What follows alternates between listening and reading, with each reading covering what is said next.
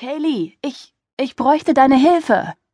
Kaylee Fitzpatrick verdrehte die Augen, biss ein letztes Mal von ihrem Apfel ab und warf den Rest in den Abfalleimer neben der Anmeldung der Notaufnahme, bevor sie sich mampfend auf den Weg in Behandlungsraum Nummer zwei machte, aus dem lautes Geschrei drang.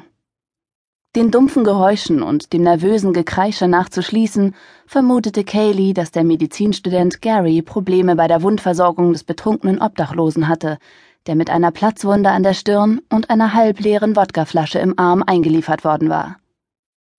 Für einen Samstagabend war es erstaunlich ruhig, wenn man bedachte, dass es Anfang Mai war und die Spinner der Stadt langsam aus ihrem Winterschlaf erwachten. Es gab Patienten wie den obdachlosen Murphy, die das ganze Jahr über in schöner Regelmäßigkeit in der Notaufnahme vorstellig wurden. Alkoholexzesse, Barprügeleien und Unfälle hatten Tag für Tag, Woche für Woche und Monat für Monat Konjunktur. Dann jedoch gab es Fälle, die zu einer ganz bestimmten Jahreszeit in der Notaufnahme eintrudelten. Im Frühling waren dies Motorradfahrer, die sich nach der Winterpause verschätzten und mit ihren Zweirädern Unfälle bauten. Im Sommer quollen ihre Behandlungsräume von Teenagern über, die während ihrer Schulbälle in viel zu hohen Schuhen umknickten oder dank einer Alkoholvergiftung ihre Smokings und Beikleider vollkotzten. Zu Halloween schienen alle Verrückten Ausgang zu haben und in Hexenkostümen oder als verkleidete Dominas die Stadt unsicher zu machen, während an Thanksgiving gezeigt wurde, dass Männer mit Tranchiermessern furchtbar ungeschickt waren.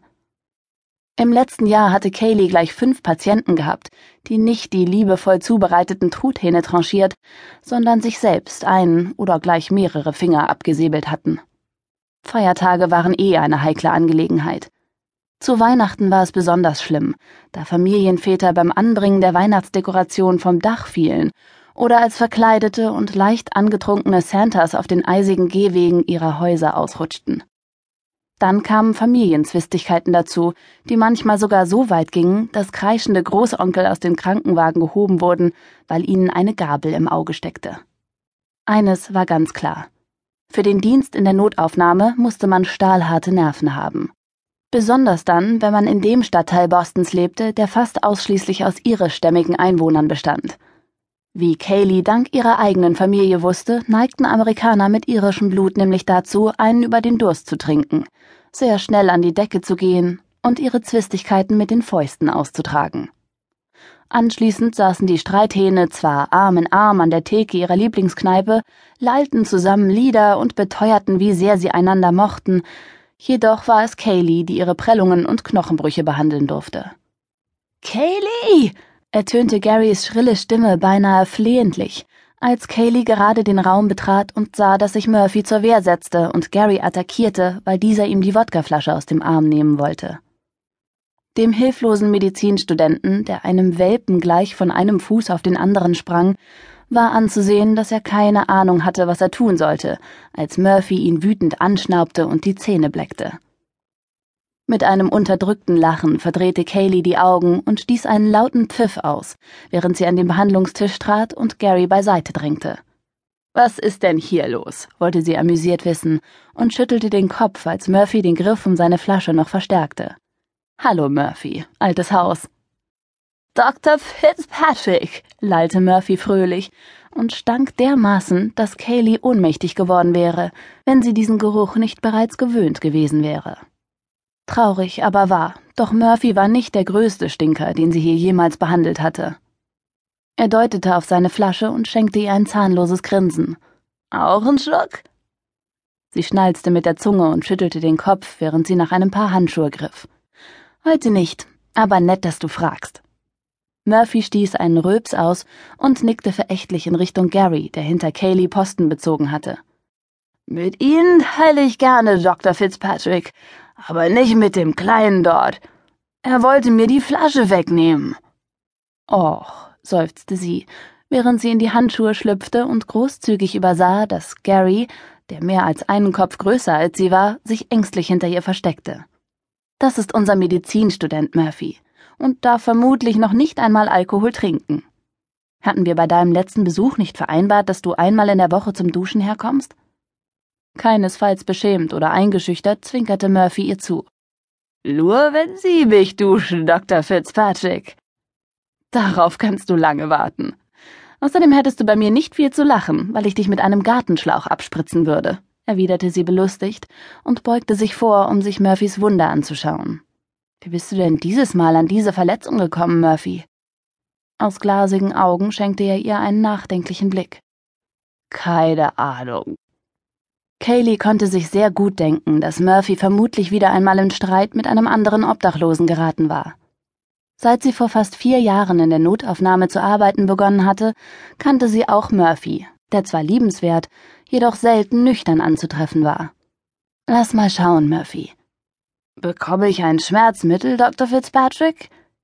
Innerlich verdrehte sie die Augen, als sie Murphys geradezu euphorische Stimme hörte, erklärte jedoch bedächtig, die einzige Spritze, die du von mir bekommst, ist eine Tetanusimpfung, Murphy.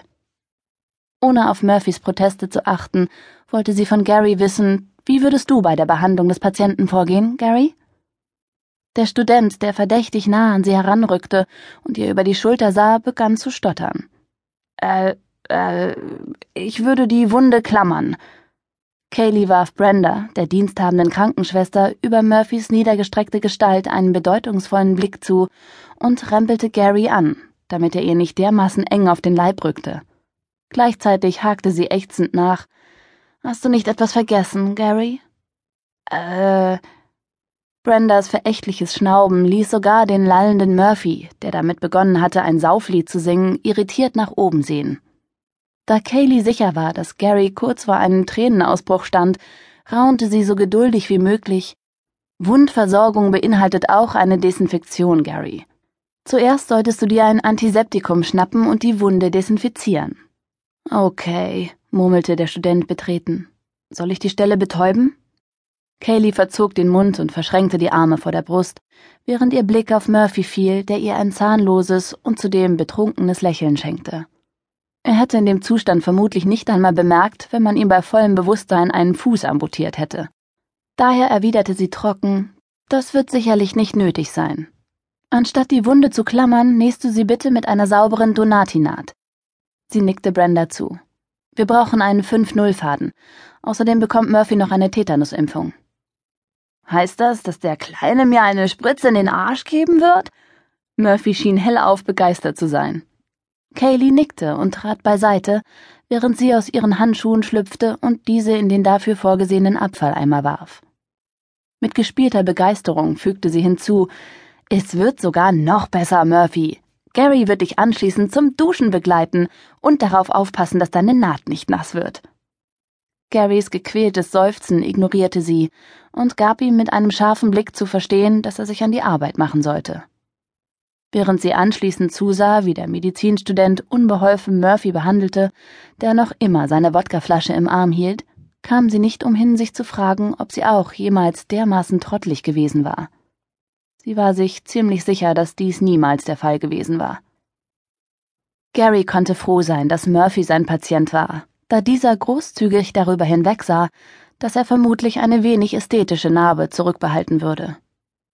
Brendas Schnaublaute, mit denen sie jeden von Garys Handgriffen kommentierte, zeigten Kaylee, dass sie nicht die einzige war, die darüber den Kopf schüttelte, wie dilettantisch der junge Mann arbeitete. Irgendwie konnte Kaylee verstehen, dass die gesamte Notaufnahme genervt war, da Gary seit seinem Praktikumsbeginn vor fünf Monaten noch immer nicht in der Lage war, die Krankenblätter alphabetisch einzusortieren, einen Zugang zu legen oder auch nur Fieber zu messen. Meistens stand der junge Mann mit dem Welpenblick und den erröteten Wangen im Weg herum und erschwerte vor allem dem Pflegepersonal das Leben. Wenn er nicht diese niedliche Unbeholfenheit an den Tag gelegt hätte, wären die Krankenschwestern vermutlich längst auf ihn losgegangen und hätten ihn mit einem Infusionsständer bewusstlos geschlagen.